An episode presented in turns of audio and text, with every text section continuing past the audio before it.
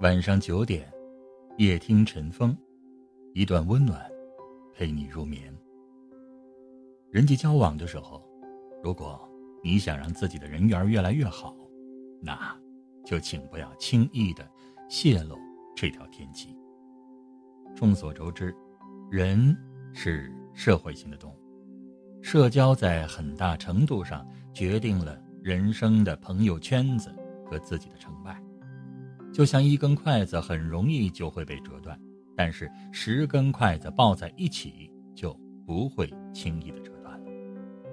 人际交往当中，一个人走得快，一群人走得远。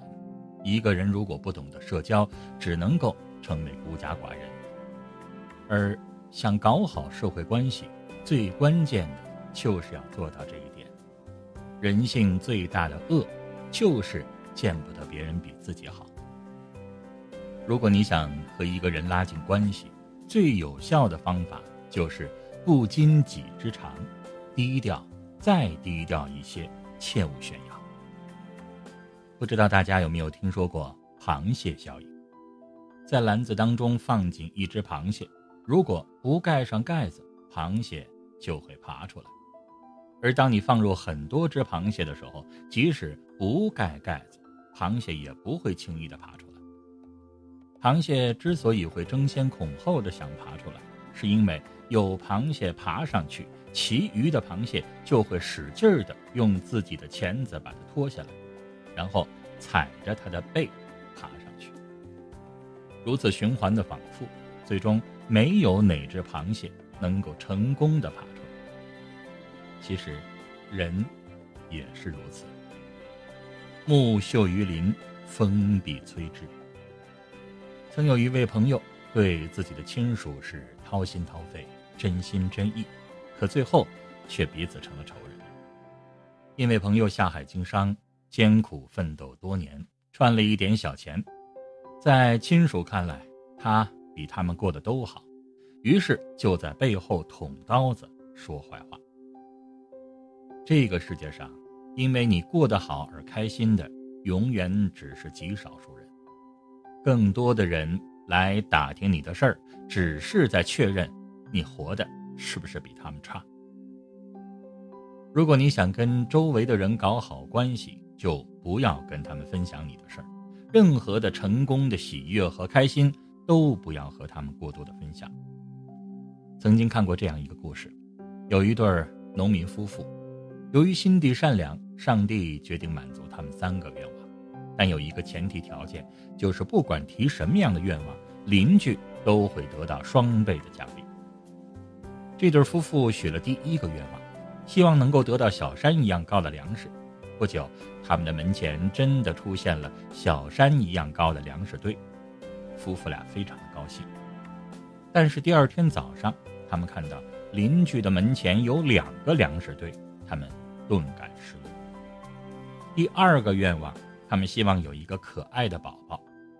十个月后，女主人顺利的生下了一个小男孩。然而，当他们准备向亲朋好友报喜的时候，得知邻居的妻子生了一对双胞胎，农夫心里顿时就不是滋味。他心里暗骂道：“得意什么呀？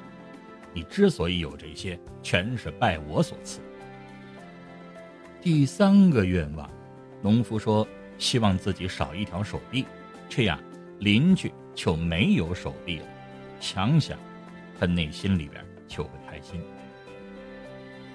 看完了，不得不感慨呀，有些人就是这样的心理扭曲。我过得不好，但也见不得你过得好。有人的地方就有江湖，为了留住运气，自己的有些事儿。最好也少跟别人说。有一个发小结婚多年，夫妻俩学历高，工作好，日子过得是有滋有味儿。他每次回娘家，总有亲戚问他一个月赚多少钱，但是他从来都不说，就连他自己的父母都不知道他的家里到底有没有钱。后来听说他在大城市买了两套别墅，即使这样。这位发小也从来不在亲戚朋友面前去炫耀总是特别的低调。真的，为人处事不要高估自己在他人心中的位置，哪怕是对待亲朋挚友，也不要流露出你过得比他们好的事实。只有收起自己的锋芒和任性，适度的谦虚，低调做人，才能够走得更远。这个世界上，总有一些人忙着改变，而另一些人发现周围人变好了之后，却说别人膨胀。之前，李佳琦花了一点三个亿购买豪宅，登上了热搜，结果评论区大都是冷嘲热讽。殊不知，李佳琦为了工作，没有朋友，没有社交，有的只是一场接一场的直播和活动。有人说，见不得别人优秀，自己往往更平庸，深表赞同。所以，不要与这些人一般见识，也不要活在他们的评论里。过他们嘴里的生活，你不是人民币，你即使再好，你也不可能让所有人满意。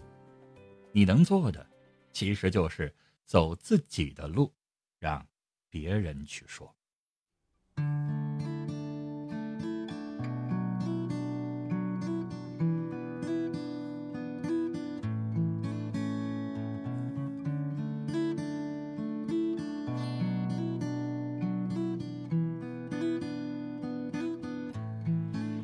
下一杯酒，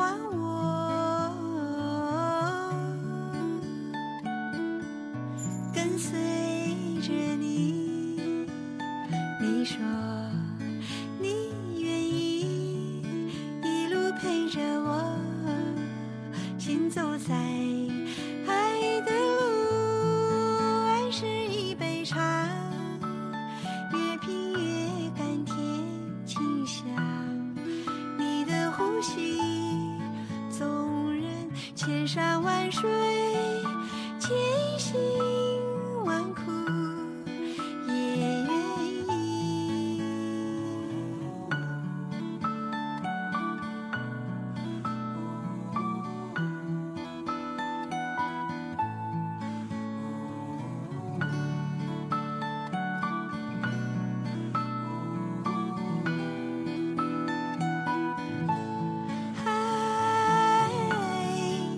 吵吵闹闹只为